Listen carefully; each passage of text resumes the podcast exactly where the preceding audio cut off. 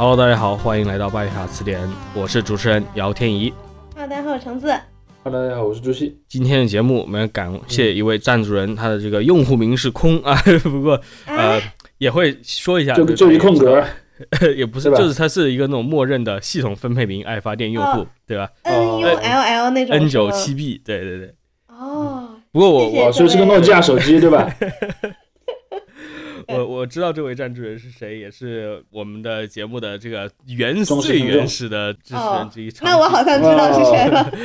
嗯所以也非常感谢，对对对，多年的这个恩情，对吧？那太多年了。好的好的将，军的恩情还不完呢。对浪奔浪流，萬里滔滔江水永不休，淘盡了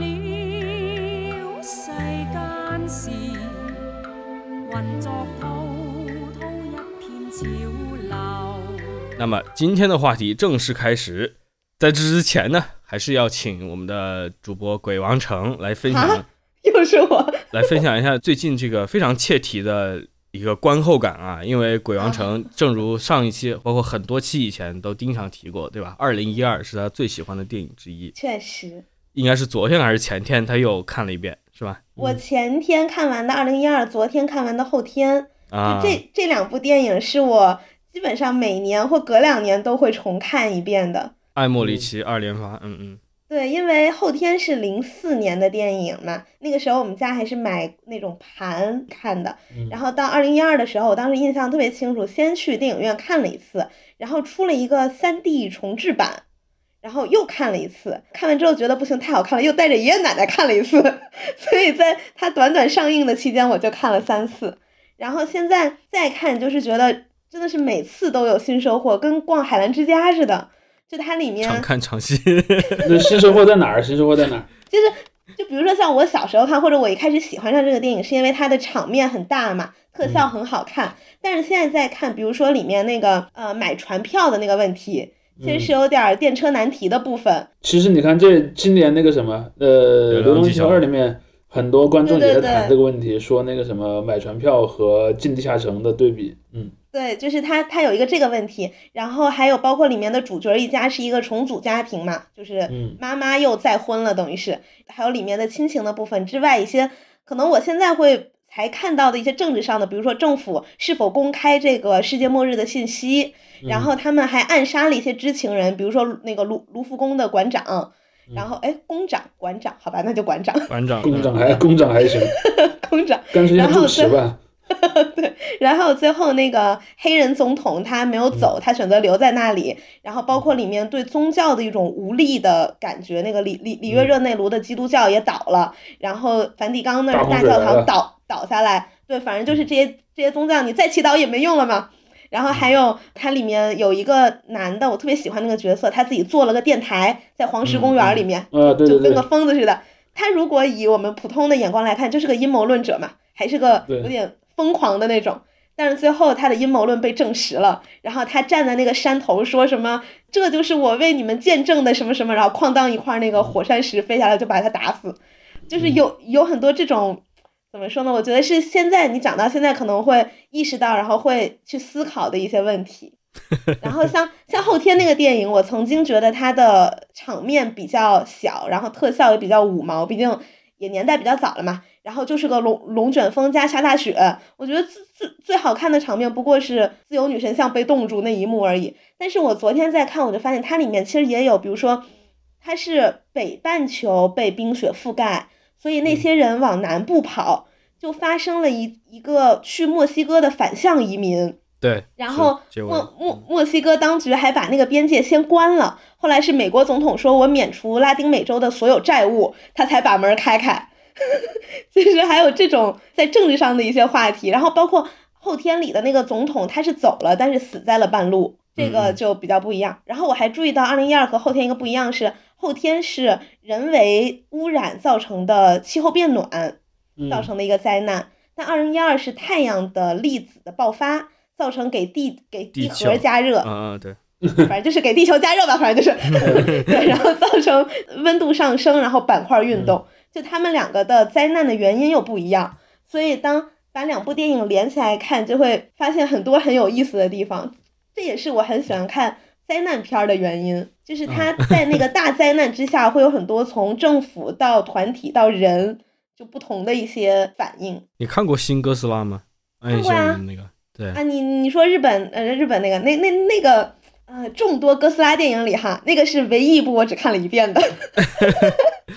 因为你说你既然对这些东西感兴趣，那那个片子才是你应该喜欢看的。但是没有大长片就是了，没有太多大场片。对，所以那个当时就没有吸引我，我就没有重看的动力。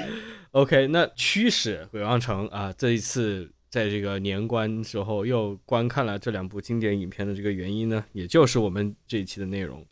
嗯，其实说实话有点老话重谈了，但也是在新现在这个灾难多发的世界。我觉得还是值得重新拿出来的，也就是所谓的世界末日这个话题。嗯，当然，我们这一期可能还会多谈一谈，就是它当下在联网的社会里面大家一个反应。就比如说，简单说一下，就是二零一二，因为你说你看二零一二，我就会查一个东西嘛。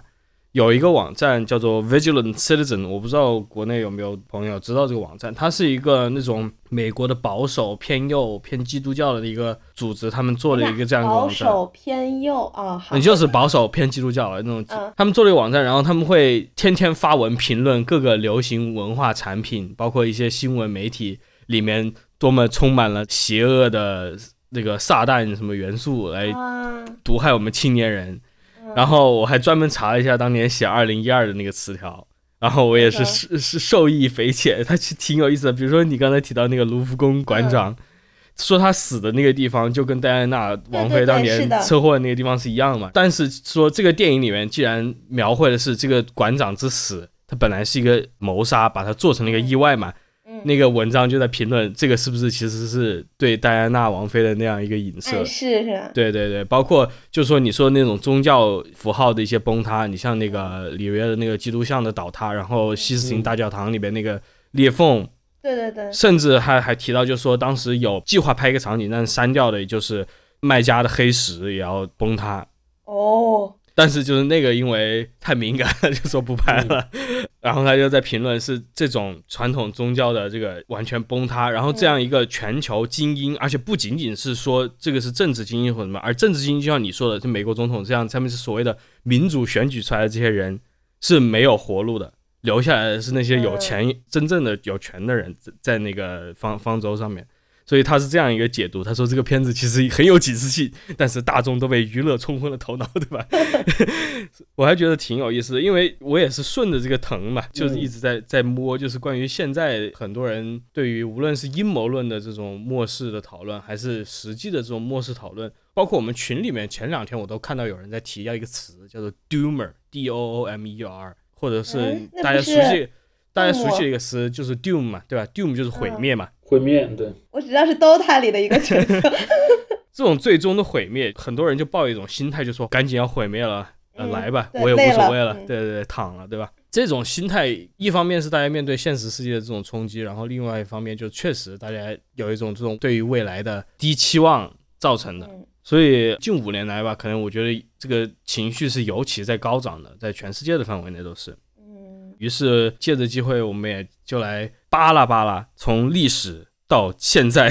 那你要从圣经扒拉起吗？圣经扒拉起的话，说到这个由头，就是大家也都很熟悉嘛，就是所谓的这种启示录的故事是比较经典的这种犹太基督教的故事。当然，其实更早还有它的起源，对对对，还有那些在更古老的，比如说巴比伦、埃及文明的这些故事里面有有它的一些蓝本。嗯，显教里面也有嘛。对对对，摩尼教里面其实也后来的摩摩尼教当然晚一点，也有也有这种东西。包括其实中国，你一定要说也有那种什么太平道，当太平道的时间出现，其实也是比基督教晚的，也有那种所谓的苍天已死，黄天当立这样的一种东西吧。我就怎么讲呢？就是说世界末日这么一个东西，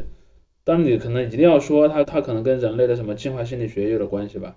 就是对于一个特别。担忧的这种巨大的一个毁灭的到来，尤其是在那个人类本身还比较弱小的时代嘛，应该说是一个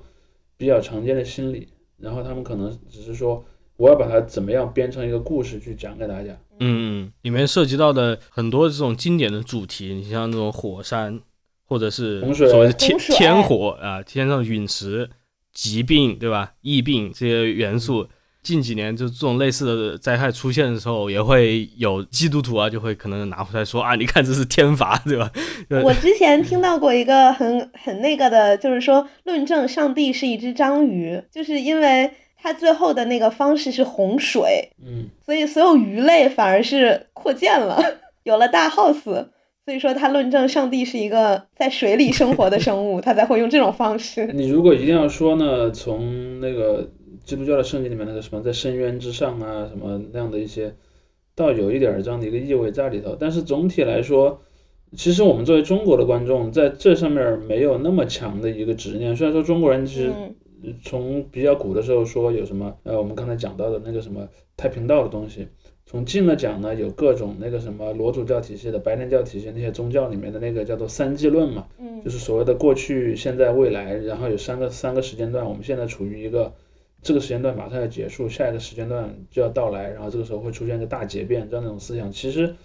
也挺常见的。我们去看，其实元朝灭亡的时候，就是元到明的时候，就是个很典型的有人用这样的一个故事在发动民众的一个反抗嘛。但是总体来说，中国人对这个上面没有那么强的一个信念感吧？怎么怎么讲？我不知道怎么表达比较合适。就中国人看这样的一些什么灾难性的东西，往往还是有一个爽片儿的意味在里头，嗯尤其是文艺作品，对，就不太会想里面的一些宗教的意涵，或者是或者说什么哲学层面的东西，对，或者你真的说和现实生活有什么暗示，这种就比较或者说它是没有成体系化的，因为嗯。我们前前几期也来说嘛，大家有各种看祥瑞啊、吉兆啊、恶兆啊这些东西，但是它就是没有像西方的一些宗教，或者是甚至伊斯兰宗教，就是它把一个世界末日的这样景观，对。对，给你非常详细的在各个不同的典籍中把它列举出来。这样的东西，其实在佛教的一些作品里面是有的，但是并不构成这些宗教它文本的一个非常核心的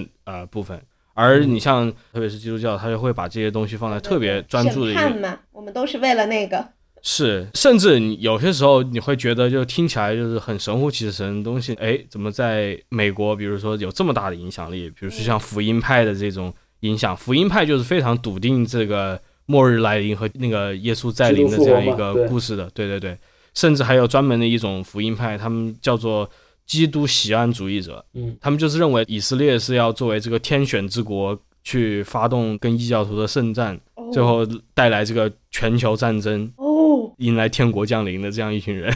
哇，嗯，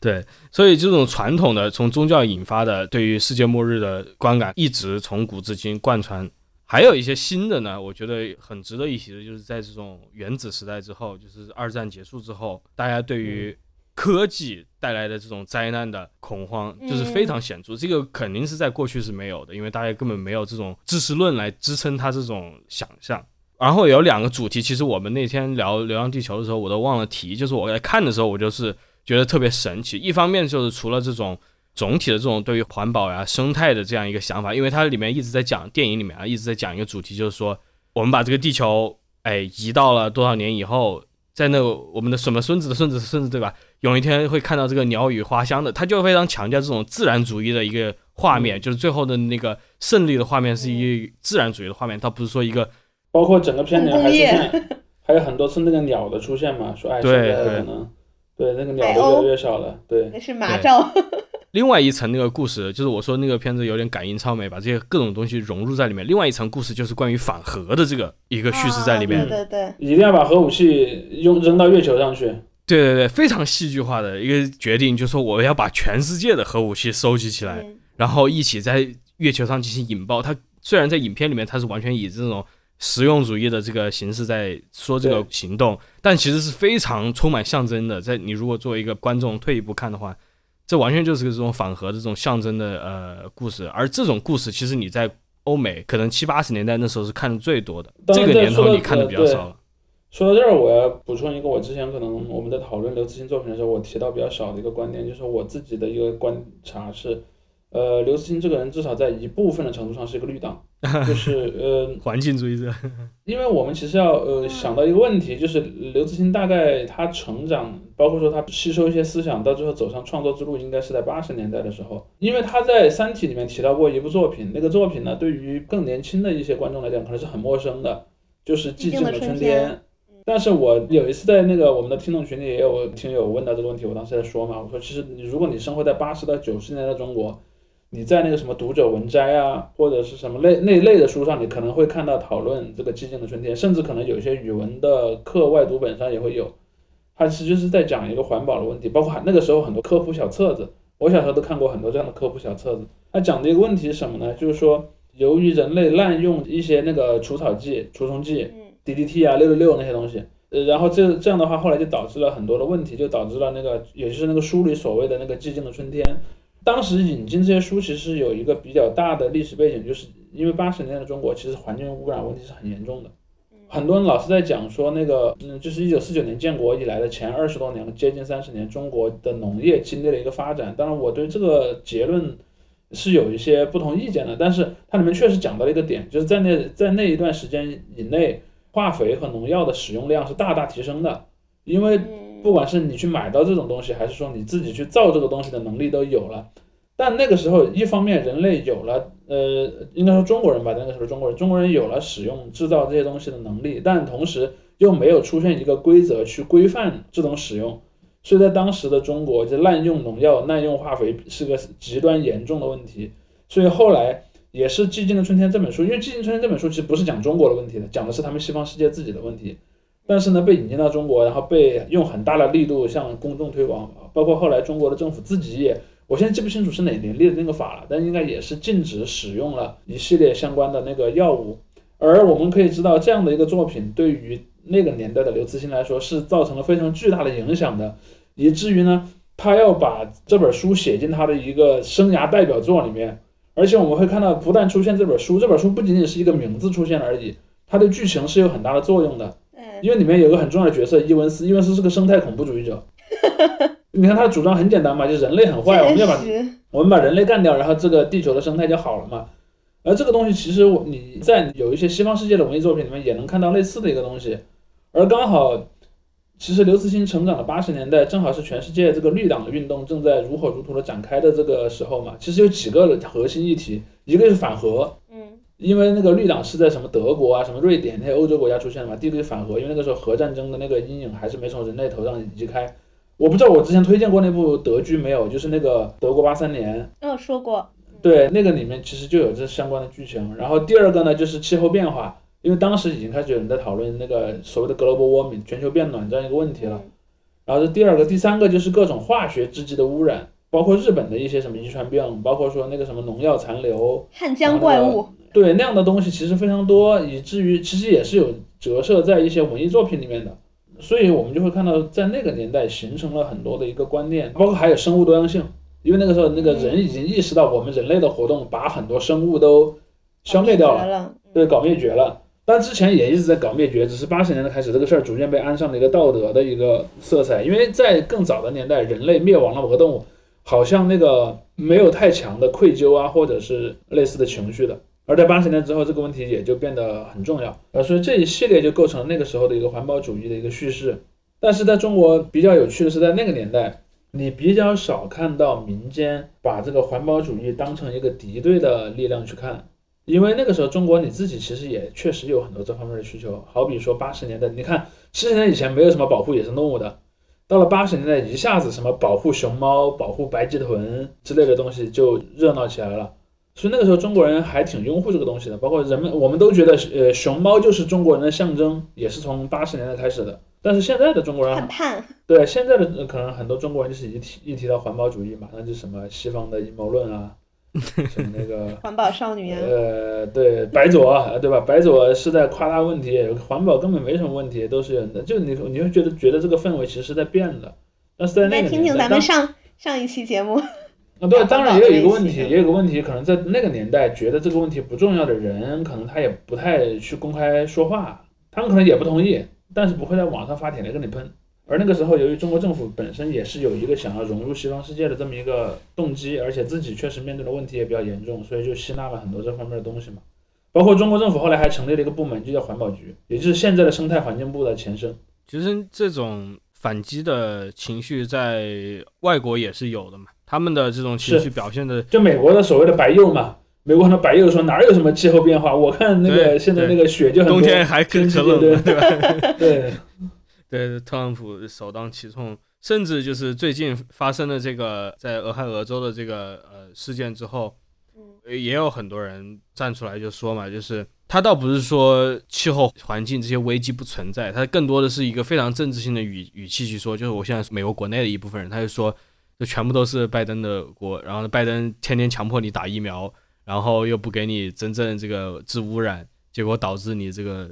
对吧民不聊生，这种故事。一旦它加上了这种几乎有这种民粹色彩的一些修饰之后，它就超越科学了嘛。它有一丁点这个基础在这里，但是它显然意不在此。很快的，刚才提到的就是，无论是动物保护，还是核能的这个维护，还是一些气候变呃，别的对别的跟科学相关的这种危机，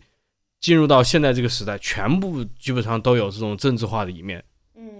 对嗯，在国内尤其也是嘛，它经过了这种二十年的发展之后，一方面是国内它内生的一些舆论场这个影响，当然也会受到这种国际的影响。因为我很印象深刻，就是在零几年接近一零年那个时候，有段时间，无论是你看出的那些还是算官媒嘛，出的纪录片呐、还是杂志那种文章出的内容，他就会提到一些国内的这种非常害人的环境问题嘛。嗯，对？吧？无论是从影像还是这种文字方面的，那时候大家对对于重金属在农村里面泛滥，然后湖南的那个湖，南的那个污染米嘛，镉，对对我当年在做记者的时候，这还是很大的一个话题，现在很少再有人谈了。对，尘肺病啊，这这种都是就是有一点年年纪的这个听众，大家都已经很熟悉，都有印象了，至少就这些话题嗯在当年都还是属于比较热的话题，但是。也就像主席说的，你随着这几年都说，一方面是这种敌意的产生，但是它这个敌意，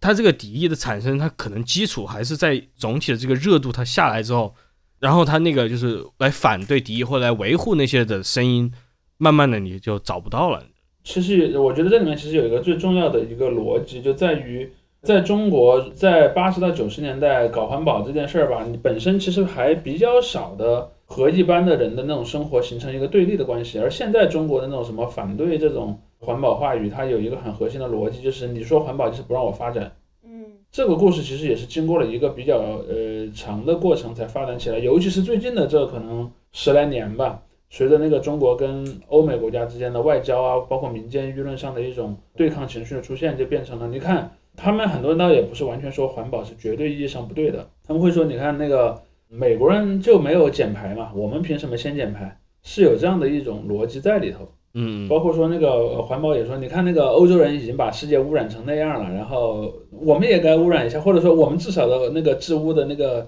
义务是比他们低的。因为其实你会看到政府有很多时候也其实在使用这样的一个一个话语了，呃，这是一个总体层面的，我们怎么去理解这种灾难，或者说，因为我因为我们这儿讲的灾难已经和我们最初话题里面聊到的那种古典灾难，我觉得不太一样因为古典灾难其实不是我们这个世界本身的毁灭，而仅仅是我们作为人类的毁灭。比如说什么饥荒、战争、瘟疫，包括大洪水嘛。你看大洪水之后，地球还是那个地球，只是人没了嘛。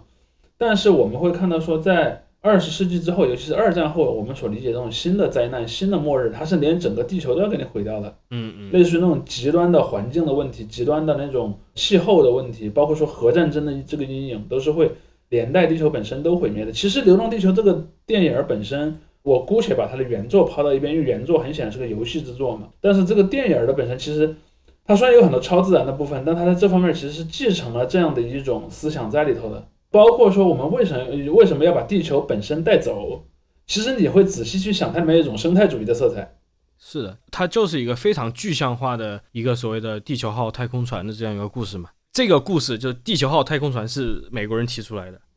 要说起来源头，但是它在这里得到了一个非常具象的一个呈现。对，包括以前那个什么生物圈计划嘛，八十到九十年代就搞过那种，它其实有这个意味，它只是说我这次这个生物圈特别大，我把我整个地球都装在里面一起带走。所以从这个逻辑上来讲我们只有一个地球母亲。对，就像你你了解战锤就知道嘛，很多那个什么那些呃星际战士的战团，有些是有一个母星作为基地的，但有一些呢它就没有母星，我只有一个舰队，然后我的基地在舰队上。然后那样的话，你会觉得这两个有什么区别呢？对，那个只有舰队做基地的，就变我们就所谓的舰机战团嘛，它似乎就显得更流浪一点儿，就更没有一个根源。嗯而那些有母星的，它显得就是它，比方它跟跟某种具体的文化、具体的族群之间关联就更深嘛。那说回到我们说的这个文艺作品里面，就是尤其是那个最近这几呃可能接近一个世纪吧，呃这些也是科幻小说里面，其实他经常很很爱写这种末日嘛。嗯对而且这个东西其实是跨国性的，你看美国的作家、日本的作家、中国作家都可爱写末日了。然后而这些末日之后都会有这样的一个就是解决方案的问题。其实，在这个逻辑上，我觉得这件事非常有意思，就是有很多这些科幻作家，因为你按理说你会觉得很多科幻科幻作家是那种科技崇拜者嘛，嗯但是很多时候很多科幻作家他的那个想法还蛮自然主义的，就是我告诉你前面有很多的灾难，这些灾难都是我们的过度的发展了技术到导致的，而最后我告诉你人类个答案，造成的。对，那个答案本身可能是一个回到一种比较没有技术的那个那个状态的那样的一个东西，就所谓盖亚主义，或者你用什么词来去去去形容它，就都是有的。当然流浪地球》不是这样，《流浪地球》是还是搞工业，《流浪地球》就是我极致极致的搞工业，然后把这个问题解决了。而你去看那个《三体》小说里面的那个伊文斯，就是我们把人类干掉吧。然对对对，要毁灭人类。就你们刚才说到核，我就想到，因为哥斯拉它就是核的化身嘛。嗯嗯，其实这对也是我长大了之后才意识到的。然后我就，我觉得他他的那种无限啊，然后包括巨大的力量也，也是体现了人类对核的恐惧。我再跟你讲一个很典型的例子，呃和你这个例子恰好相反，是什么呢？是 X 战警。X 战警最早它的那个称呼叫什么呢？其实叫做那个叫做原子的子嗣。它当然它它设定改过很多版本了，有些版本里面就是说人是怎么变成变种人的，就是那个基因变异的结果，而基因变异是跟核的辐射是有关的。对甚至那个神奇四侠，神奇四侠也是。对，神奇四神奇四侠这个漫画最早的起呃故事的起源是，当然它是讲宇宙射线而不是讲核，但是你会看到类似这样的，就是由于核的辐射导致人本身的变异，也成了一个特别典型的话题。还有我以前看过的一个美国的一个科幻小说叫《煤铁之战》，里面也是这样的，就核战争爆发了，整个北美大陆上变成两种人，一种是一直藏在地下的那种人，就是他们有个军事化的社会。而留在地面上的人全都变成了那个变异人嘛，甚至于我们去看那个什么 Futurama，各种各样的科幻作品里面都充斥着被原子能所改变的人类嘛，就这也是他的恐恐慌的另一个方面。一个方面就是它本身就会毁灭我们这个世界，另一方面就是说它即便没有毁灭我们这世这个世界，在那之后我们也变得不一样了，对，它会给我们带来一些类似毁灭永久性的改变。嘛，对，嗯，甚至可能比比毁灭更可怕，就是你变成了另一种东西，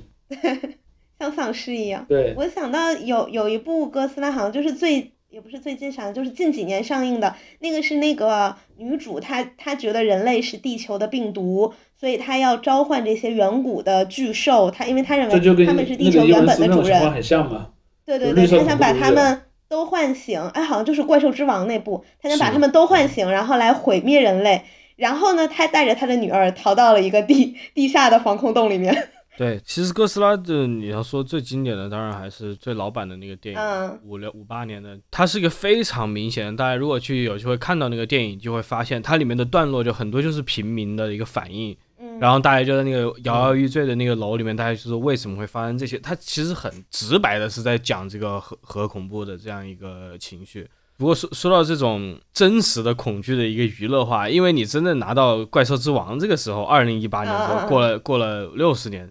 大家就无论是评论界还是观众界，就是对于你这种电影里面的这样一个反思，已经完全没有兴趣了。那个里面是秦泽博士拿着那个原子弹还是什么去给去给哥斯拉充能啊？对对对，但就是大家对于这种里面涉及的所谓的，无论是环保还是反核，还是这种绿色主义的东西，就已经完全不认可了。就他不认可，不是说你这个信息传达的不对或者怎么样，他而而是觉得他已经被用烂了，他觉得这是一种嗯俗套了。我觉得这个也是大家总体的一种反感情绪的缘由之一，就是无论是大众媒体还是这种文化产品。它都用一种常常用一种非常直接的、非常不太精明的方式给你表达这些内容，然后在很多人看来就是非常重复、非常矮板，就不断的在不断的在嗯呃灌输一个车车轱辘话，对，像灌输一样。所以很多人就是特别是西方那些反环保人士，他就会跟你讲，就是说这都是犹太人洗脑的阴谋嘛。所以在这个环境下面，人们很容易就是产生一种反感情绪，也很容易这种情绪也很容易被诱导。嗯又回到刚才提到那种情况，就是大家，哎，一说，哎，一想，感觉确实哦，我我从小到大读的书都叫我去爱护环境，但其实呢，呃，怎么怎么样，好像没有那么。严重，对吧？对对，但我特别就想分享一下，在中国的这种传媒的领域，对于你刚才说的这种问题，当然我说的那个灾害可能就会再或者说灾难吧，又不太一样一点，我会把它再往小说一点。除了这种就是大的宏观层面的，就是类似于气候变化和反核，也也不能叫反核，就气候变化和那个核军控这样的核安全话题之外，，嗯核安全对这一块的话题之外，我还想再说一些更微观层面的话题，就是在中国的这个媒体的这个领域，其实很有意思。就是呃，我我们很多时候都会知道，在传统上谁不愿意报道灾害或者说灾难呢？其实很多时候是有关部门儿，因为他觉得你这个不好嘛，讲了引起社会恐慌，啊所以以前经常就是那个，呃因为中国的媒体理论上讲都是国营的嘛，就是他会来管着你，让你不要去报一些话题，所以这是第一个逻辑，就是。嗯嗯，有关部门本身就会对这个东西做一个限制，但其实还有一个点，我发现，但我不知道全国是不是所有地方都这样，但我最近几年发现是一个很常见的心理，就其实民众他也有不喜欢这个东西的一个色彩。我们当年在广东时候曾经就碰到过一种情况，就是嗯，我忘了应该是是我们报社还是哪家，反正就某家报社吧，有一次在头版上就报了一个类似于灾难的事儿，然后那个现场就相当于你你买到报纸第一张就很大一张灾难现场的图，嗯嗯，然后后来就有市民就抗议说啊，这个太不吉利了，一大早一起床，然后打开一张报纸，就是这样的一个东西。晦气，对，就是有这个因素，所以后来就变成了人们在报道这个事情的过程中，在用词或者说选用一些图片上就有了更多的规范嘛。其实这个呃，这个里面有趣的一点在于说，其实我们的西方同行是有一些相关相关的一些伦理的。嗯，举个例子，比如说你今天发生了一个重大灾害，有人受伤了，你应不应该展示伤员？嗯，或者说的特别一点，你应不应该展示伤员受伤的地方？呃，比如说我，你可以拍一大群伤员，那这样的话可能会让其他人同情这个受灾的地方，但可能你又不能去展示某一个伤员，比如他他手臂或者说他的那个身体上有很多血，那你可能又不血行的画面，对，这里面其实就会形成一个很复杂的一个一个伦理，但是这个伦理其实当时是让我第一次开始思考这个问题，因为我我在做记者开始的时候，我还没真的还没怎么很认真的思考过这个问题，就是说公众对于这种，因为他们脑子里面其实很简单，他们没有那么多的去想，呃，我有要不要守卫一个什么社会的公共性的利益，一般公众是不考虑这个问题的，嗯，但他们有一个本能的直觉，就是这个东西我看了不舒服，嗯，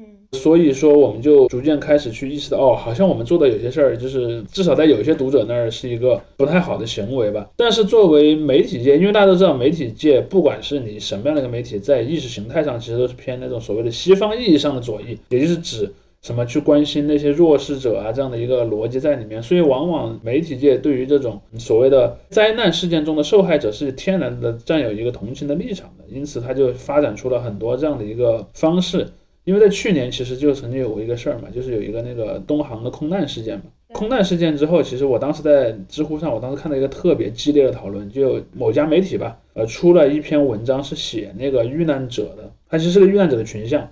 当时就被很多人骂，意思就是说你你在消费死者或怎么怎么样，就是有很多批评，或者说它有几个逻辑，第一个逻辑就是你完全就不应该去报道这些死者，然后第二个逻辑是什么呢？你难道不应该去报道事故事故的原因吗？你怎么去做这些小的东西？其实我当时作为一个媒体从业者，我的一个观感是什么呢？我们先说第二个逻辑，就是说你应该去关注原因，而不是关注这种具体的细节。我觉得是这样的，这两个事儿其实是不矛盾的，因为你完全可以既报道这个事件的原因，又去关怀这个事故中的受难者嘛。事实上，在比较早的年代，就是那个媒体做事的空间还比较大的年代，我们确实也是这样做的。比如说，你去看那个什么零八年的汶川地震，或者一三年、一四年的那种，我忘了应到底是一三还是一四年，就是那个雅安地震的时候，因为雅安地震那时候我还在报社，我还在参与一线的报道嘛。我们都写过很多这样的东西。你你打开报纸，比方连续有四页是讲一个重大灾害的，因为有特别大灾害才能值得连续讲好多页嘛。可能比方第一页讲的是我们现在灾害的情况是什么样，然后比方说地震啊，地震有没有余震，然后有有多少人还在流离失所，灾区现在有没有什么传染病或者之类的一些情况。可能第二页讲的是灾区发生的一些事儿，比如说有多少人在支援之类的。可能第三页或者第四页上面又会有一些在灾难当中失去了亲人的人或者受伤的人，他们现在过得怎么样？这几个东西是不矛盾的。当然，只是说在我们刚才说的那个空难例子里面，可能你因为你不知道空难是什么原因，空难这种事儿又比较特别，对，就算没有人隐瞒，他也一般不会立即告诉你一个原因，就有点像我们当年报道那个马航的那个飞机失踪事件一样，直到今天为止都没有一个明确的对，那个事儿现在也不知道是怎么回事儿。对，因为已经过了快十年了嘛，所以这就是一种情况，就是你你可能由于客观的、主观的原因，你没有办法去报道这样的一个一个事儿。而第二种情况是什么呢？就是你压根儿就不应该去消费死死者。我其实对这个观点是，我想很认真的反驳一下这个观点。这个这个逻辑是他什么呢？他假定一个灾害中的受难者是应该处于一种与世隔绝的状态的。他有一个呃前提的推定是，比如说有人家里有一个人在灾害中死去了。你去问他，就是在打扰死者家属，这是一件坏事。其实不是的，就是或者至少不必然是。呃，因为第一，记者要去采访他，其实那个权利是很有限的，就是人家不愿意接受你采访，他是有这个拒绝的自由的嘛。而第二呢，就是我从我个人，我也报道过很多大大小小的这种，小到一些什么城市里的意外事故，大到什么地震这种事儿。其实好多时候还真不是你想象的那样，就死者家属就是完全啊，我不想跟世界一切接触，不是的，就是你在面对你的一个失去了一个家人或者一个亲友的时候，你可能那个情绪是分几个阶段的，或者说不同的人对那几个阶段处理不一样，有些人他其实还蛮希望说去分享，或者说去。讲的对，甚至还有一种是什么呢？甚至有些人希望，哎，我这位死去的亲友，我希望他被其他人所记住，因为比如他被写进了一篇新闻报道里，他就这篇新闻报道就会长期甚至永久的存在于这个世界之上嘛。所以反而有很多人是支持的。我记得我曾经就报道过一个意外事故，然后那个意外事故的死者，后来那个死者的女朋友还给我提供了很多线索。比方说他生前说过的话啦，包括说他喜欢读什么书，包括说他的 QQ 空间里面说的那些东西，嗯，我就想讲的是中，嗯，我们很多时候对这种灾难的理解还挺片面的，尤其在网上讨论这些人，就很有可能他自己的他自己人生中也没有很正经的经历过一个重要的人的逝去或者怎么样，他可能体会不到这种感情，他是有很多层面的东西。当然，我不是说记者在这个问题上有无限的那个权利。比如说那个人不想说，我能逼着他说，那肯定是不可能的。但网民也没有无限的权利。呃，对，就是你没有权利去取消别人的权利。呃，甚至我们会看到很多时候，比如说假定有一个灾害，这个灾害的事故它的原因是不明的，我们甚至可能看到死者家属是很愿意主动告诉人们很多事情的。比如说，在当年的那个，就是那个马航的那个飞机失踪事件里面，就是这样的。我们看到其实有很多死者家属，他有多方面的诉求。一方面，他希望这个事儿得到社会的关注，呃，从而迫使那个航空公司也好，或者说马来西亚的政府也好，去调查这个事件真正的原因。而第二件事儿也是因为由于这个事儿太奇怪了，然后太超乎你日常的理解了，他们其实需要很强的那种情感上的支持的。他们当然，首先很多遇难者，他们自己有群组，这些遇难者互相之间会有一个情感上的支持。但如果说他们能得到这个社会或者外部的情感支持，其实其实是很重要的一个东西，而恰好它不是一个无关紧要的东西。呃，包括说这次那个像那个土耳其最近不是有个大地震吗？土耳其大地震，嗯，其实死了很多人。但是我们就会看到，如果你仅仅是执着一种很浮于浮于表面的那个报道的话，它很有可能就变成一个什么啊？哦，某地发生个地震，死了多少人？可能有个数。然后那个树可能每天还在更新，但你是其实丧失了对这个事件中真实的这种苦难或者说人的遭遇的关心了，那就变成一个完全抽象的数了。甚至有些人还要去看啊，他可能是在历史上类似事儿事儿当中排到第几，但是那个的话就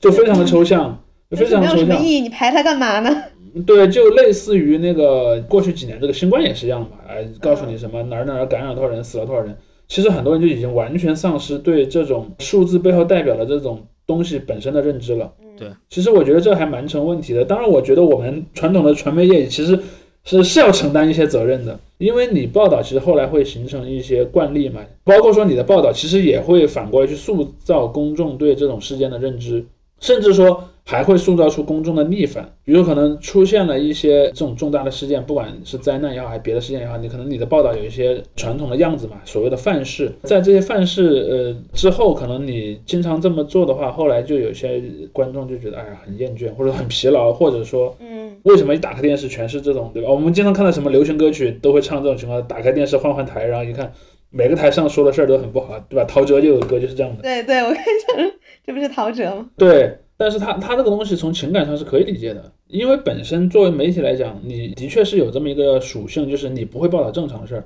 因为如果一个事儿它太正常了，它它确实也就不应该是你需要去关注的。你需要关注的本身对本身是需要有一定反常性的。而这种反常性的东西，因为从现在来讲，因为我觉得过去的这一百多年吧，整个是一个大众传媒逐渐的挤压那个呃人的注意力的状态。好比说在报纸的那个年代，你不买报纸你就不知道，说实话，你不想买你就可以不买，不买你就不知道。而在那个电视和广播那个年代，其实已经有一点开始对你的那种占用的那种空间会大了。比如说办公室里经常会有电视。家里面经常会有电视，或者说你走在路上那个什么呃十字路口的某个高楼大厦上有一个巨大的电视屏幕在不断的滚动播放新闻，就人就是是有可能有一点点丧失了拒绝接受外界信息的能力，尤尤其现在有网，对吧？你有一个手机，比如说某个国家出了一个事故，咵一下能跟你弹十几个弹窗出来。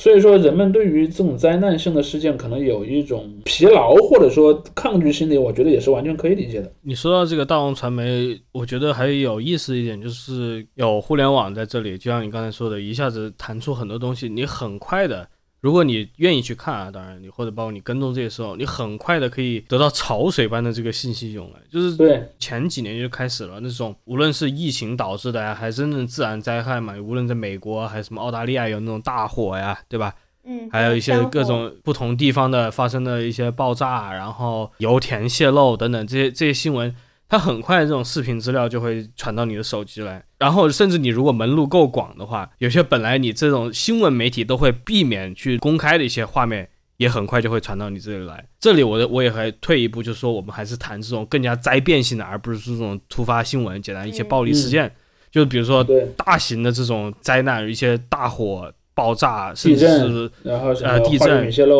甚至战争嘛，俄乌战争这个情况里面也有嘛，就是有些网上流传真正的一些更加近距离的一些视频，就是非常可怕的一些内容。它这个的话，至少对我来说啊，倒不是说它让我慢慢的丧失了一个敏感度，这个反而是我觉得对我个人是起到一个更加反的作用，就是它可能让我这个认知在提升，就是我感觉我是越来越能体会那种面对某种特定的情况会产生的一些感觉，就是无论是一些灾难呐、还是突发的一些意外啊等等，我是反正越来越能感觉那个东西的近，而不是它的远。当然，有些人可能会有一种反效果，他会觉得看多了以后，一切都是差不多的，一切都很远。嗯，所以我也不知道这种情绪对于不同的人到底是一个怎么样的不同的效果，因为可能有些人他长大的一个阶段跟我们不一样，我们确实接触互联网来说相对较晚嘛，也许他真的从小看这些新闻看到大，麻了。对对，他丧失了某种积累这个过程，然后他在可能这种常规的这个长大的过程中，就是人他在成长的过程中，他过得还不错，总体来说比较安稳，然后没有遭遇过很严重的一些暴力事件或者是一些非常危急的情况的话，他对于这些灾难景象是缺乏一个感官形式的。就比如说，你说我有过游泳啊，或者一些什么登山呐、或者是什么这种从地方摔下来的这种经历啊，打比方，然后我就非常能体会，比如说你说你溺水，或者是说高空坠落，或者被挤压等等这些东西的一个感觉，我觉得非常实际、非常可感的。但是很多人是没有机会，当然我也不是说希望这些人去找机会啊，但是很多人是嗯在现在这个情况下是并没有体会过这个实际的对你造成的这种压迫的，于是乎他可能在某种程度上他没有办法去真正说理解他人遭受的痛苦。当然我也不说我能完全去体会那种情况了，只不过他确实中间我觉得还是有一个台阶在这里的。很多人他可能就真的是成长于一个，特别是在发达国家，因为发达国家这个现象还挺明显，就很多人非常麻木。他真的我觉得是要不就是成长过程中并没有经历过这种类极端的一些情境，导致他个人对于这些情境是没有任何的认知的。当然还有一种是他经历了太多了，然后进行了一种某种程度上的封闭，这也是一种。那为什么现在还会有那么多各种各样的世世界末日论呢？就是大家还是会很期待，或者说你知道，就是很好奇那样的来临。正是因为它越来越抽象了之后，这种好奇心才会越来越强。嗯，我觉得是，而且我觉得末日论可能你你也得把它拆成几个类型去看吧。有一种就是宗教的那种什么末日论，那种很可能就是一个狂热教徒。我觉得我们在中国看到的末日论，我还是觉得是语言 cosplay 比较多。就像我们前面说的那种嘛，就是什么啊，那个活着也没什么意思，来来点那个末日吧那种，我觉得是语言 cosplay 比较多，它是一个发泄性的东西。而真实的就是怎么呢？就是如果你真的是把末日这件事儿看得很认真的话，但你又不是一个宗教信徒，你最有可能是谁呢？你最有可能是个环保主义者，或者是什么搞核军控的那种人。啊，你会觉得啊，我们这个世界离毁灭其实非常近，你其实生活很辛苦的。你说这个地球上有七十亿人，但是除了你，别人都不认为这个世界即将毁灭，只有你和一极小的一小撮人，然后认为是这样的，而且你还要劝说剩下的那七十亿人。那就拍个电影吧，就这样。比如说，我们如果现在不立即改变我们的气候政策，我们这个地球可能在五十年内就由于那个什么海平面啊或者什么变化，就完全无法生存了，嗯或者说至少一大部分适合生存的地方都没有了。呃，然后在你看来这件事儿很有可能就是一代人、两代人，甚至可能现在活着的也很多人都能见得到的那一天，但大家就是不信。嗯然后呢，各国政府之间也是，哎，嗯，要不你多做点儿吧，要不你多做做点儿吧，然后就完全没有共识。包括对核武器也是一样嘛，你跟 A 国说你先裁撤核武器，A 国说 B 国先裁，我才我才裁，就无穷无尽的变成这个问题。所以说，如果你是一个认真的末世末世论者，你大概是这样的人，但是你会活活得很辛苦。当然，这种人往往会成为一些文艺作品里的角色。就好比我们刚才讲的那个《流浪地球》，其实就带有很强烈的这种反核或者说那种绿党色彩嘛。就我我我可以讲，如果未来中国有一个绿党的话，他的那个给党员看的那个电影里面就应该有《流浪地球》。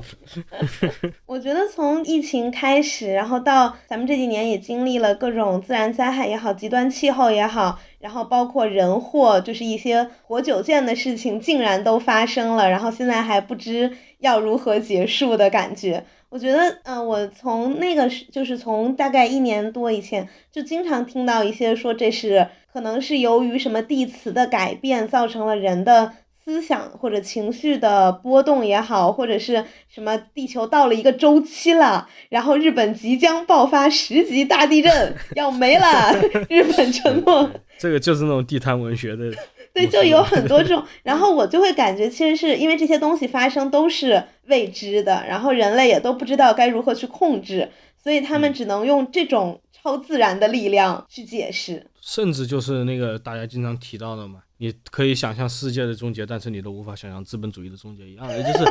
这是一个说法，就是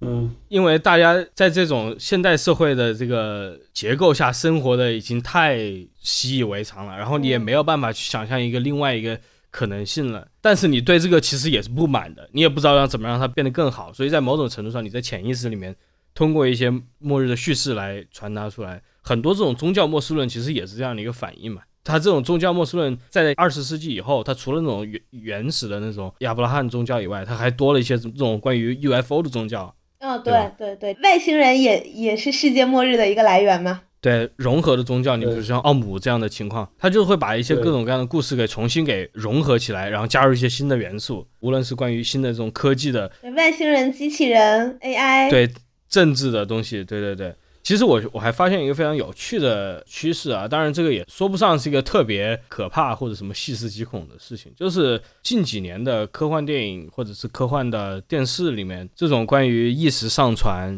意识储存的这个主题是越来越多了。我是清晰可感的，因为就是十年前是没有这么强烈的这样一个东西的。你说有有这种超体这样的电影，偶尔来一部，但是那个时候也并没有说这个理念本身有多么受欢迎。嗯近几年来，你很多的这种电影，包括在国内的人，你像《流浪地球》，它都要把这个元素加进来，说我要把这个人类的意识电脑化数字副，本儿，对对对，数字化。我觉得这个哎确实是一个有趣的转变吧。其实我多多少少还有点想 call back 我们另外一集，就是关于那个妥协社会那一集，因为妥协社会里面韩敏哲最后不是说嘛，就是说这个人的终结，它并不是说这种人类的一个终结，而是我们现在文化定义上的这个人，他将会消失，他会被另外一种也许有着我们一样基因的这个物种给替代，只不过他的这个生存方式是完全不一样的了。然后其中一种可能性，他也提到，就是说你这种一切功能的数字化，嗯这种高度数字化，你无论是实际的这个你本体，还是你这种生活方式数字化以后，你就确实就是离我们传统意义上，或者离这种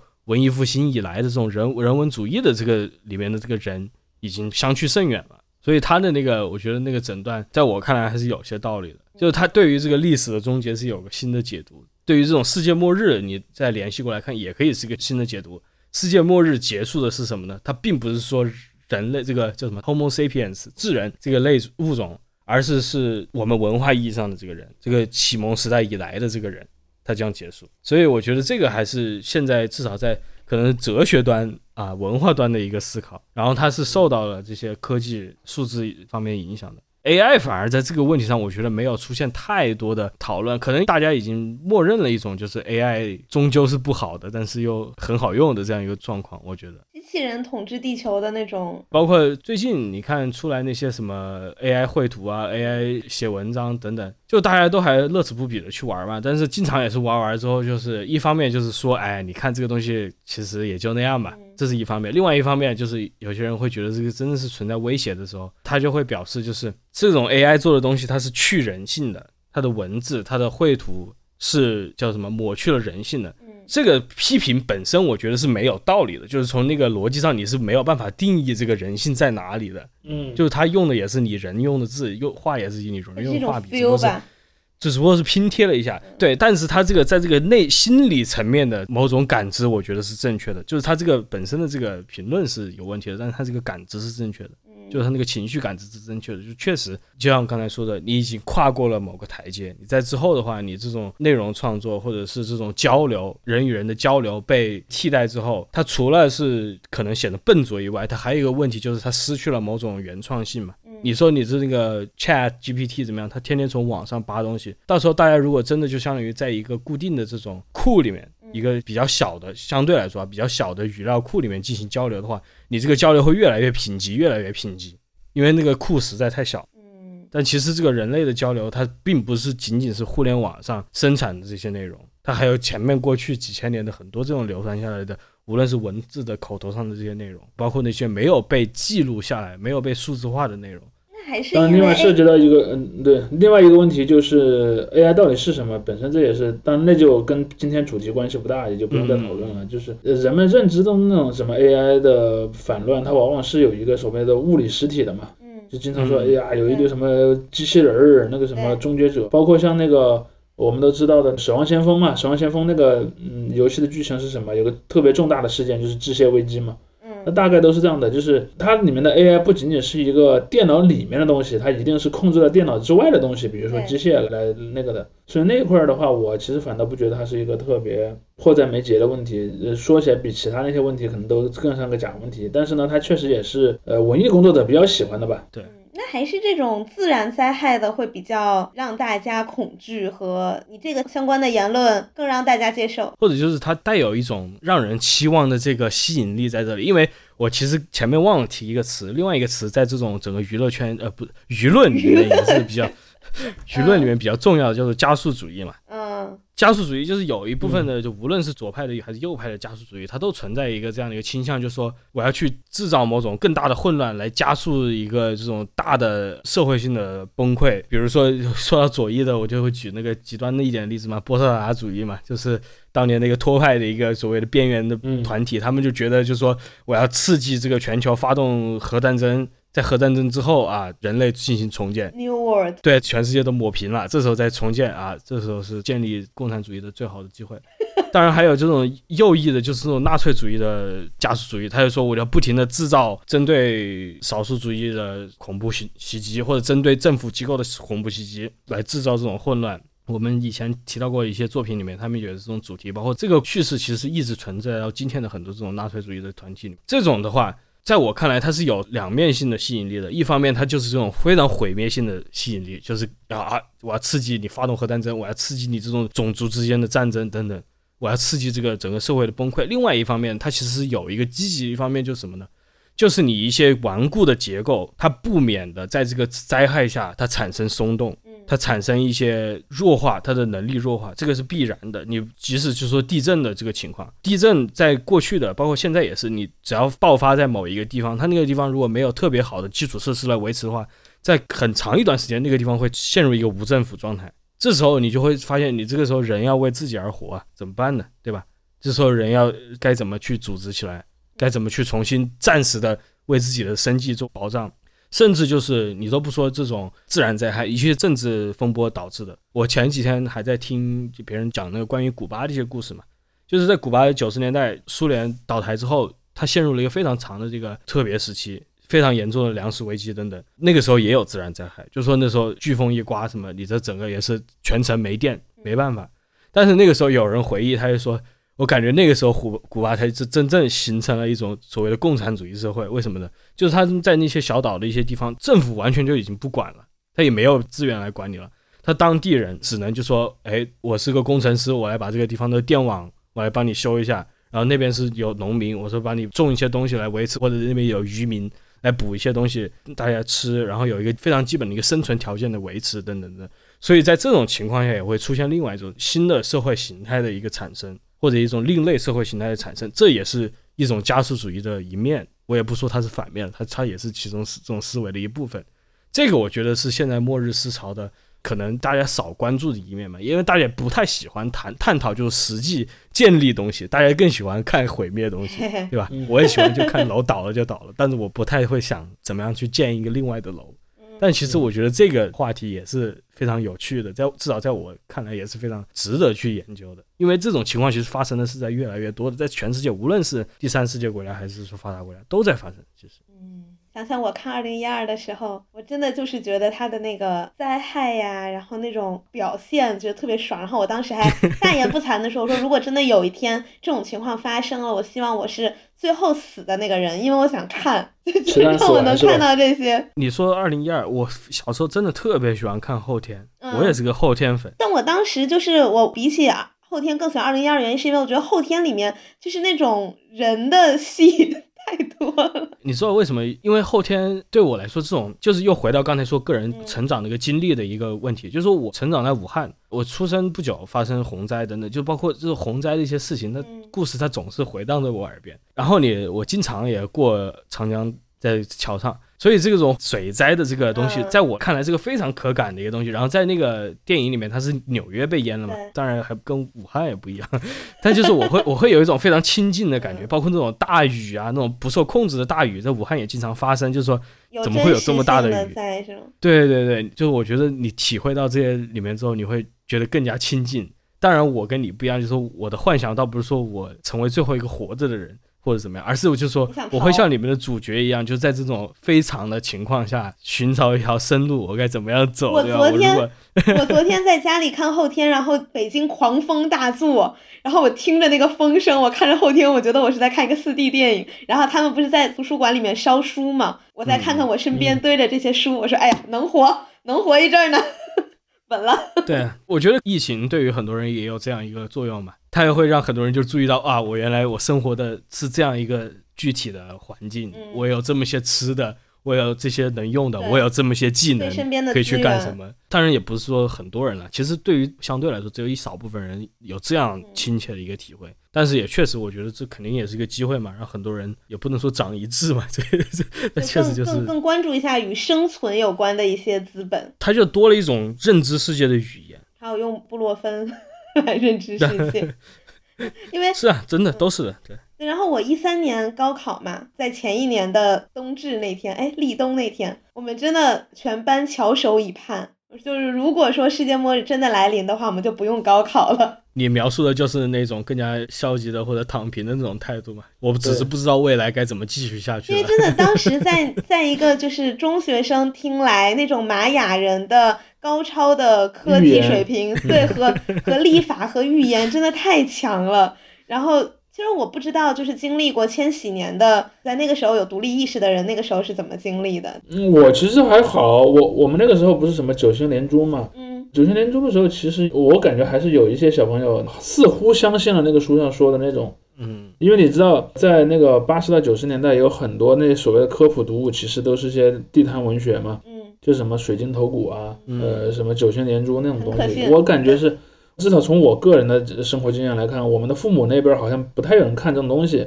但是同龄人那个同班同学里面有人看，而且有些人搞不好还真的是当真的，还在说哎呀世界末日要到了。但后来也没有到嘛，当然也没有人很失望那样子，因为那时候可能也人也比较小。呃，但是二零一二的那次我是在当记者的那个年代，所以我其实当时是有在想说观察一下身边的人对于这个末日这个观点的一个看法。我记得印象很深，当天其实没有什么人有什么不正常的。就是因为我那天在值班嘛，正好也出去采访啊什么的，走了很多地方。反正我是不觉得那个搞不好有个个别人他心里在想这个东西，但是至少从表面上看是看不到任何问题的。或者对于普通民众来说，他确实就没有对没有认知，也没有什么迹象。除非你是那个电影的死忠粉丝。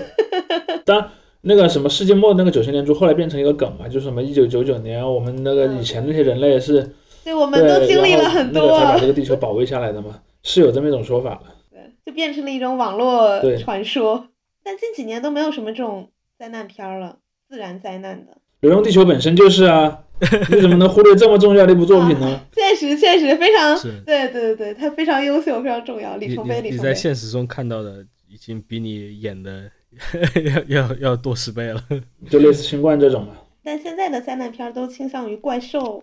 外星人。但那些可能你也很难再用灾难片这种词去概括它了。就比如说很多那种什么漫画改编的电影儿里面，都是有个有一个很疯狂的外星人突然说我要来把地球毁掉。比如说《复仇者三》，你会把《复仇者三》定义成一部灾难片吗？好像不会的。而且你想象的那种灾难片，其实只是整个灾难片类型中非常小的一段时间，就是可能九十年代中期到二零年代中期的这个期间，就在这个窗口。但你看灾难片从一开始的古典好莱坞那时候到九十年代，它主要还是讲什么？讲的比如说地震啊，那种加州大地震，它就研发了很多电影，《泰坦尼克号》对吧？传承了火车脱轨、大楼火灾，就一些局部的灾难。对对对，但是它的类型是由这些东西来定义的，就包括一些嗯甚至这种什么病毒泄露啊，这也是一个故事。嗯但是像这种自然大规模的毁天灭地的自然灾害的这样的一个电影，其实是其中的异类。你要说真正的这个按数量或者是按这种影响力的话，去年我和同学看了一部所谓中国的这种灾难片，朱一龙演的，我忘了叫什么了。但他那个是说，就是中国在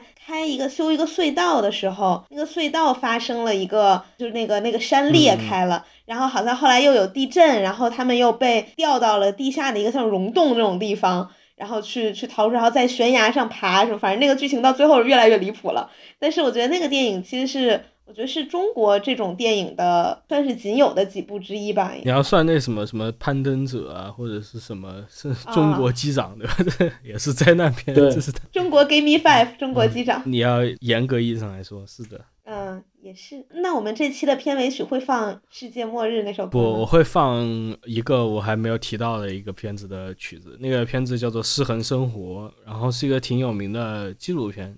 那个片子是八几年拍的，他讲什么的？他在当时是非常先锋的一个纪录片，他把很多过去的一些资料镜头按那个音乐的节奏剪辑起来，然后他讲的就是音乐的节奏。对对，他有个配乐，然后他讲的就是人类的这个现今的科技发展的一个问题。它的名字你听着“失衡生活”嘛，利用的就是这样一个比喻。它是从另外一个当时的美洲原住民的那个语言里面找到了这样一个词，就说这个词翻译过来就失去平衡的生活。我觉得那个片子大家还可以看一下，因为它把那个工业这种。可能现在大家已经习以为常了，但是在那个年代还是有很多这种反思，就是人类这种急剧快速的工业化所带来的这种冲击。因为你确实你在二战后的那几十年里面，利用这个二战的科技，你进入了这样一个电子化的这个时代之后，工业的这个生产和工业开采的这个水准得到了一个质的飞跃。于是那些生产的现场、开采的现场，在你现在看来，其实也是有那种末日景象在那里的，那也是毁天灭灭地的一个景象。这些画面它也是剪辑在这个电影里面来反映这种对于工业化的一个担忧。不过现在大家也都不提这种，嗯周杰伦没有牌面了呀，算了吧，去去周杰伦。嗯那以后还有机会的，以后还有机会的。对对对，OK，那今天节目就到这里，嗯，拜拜，我们下周见。下周见。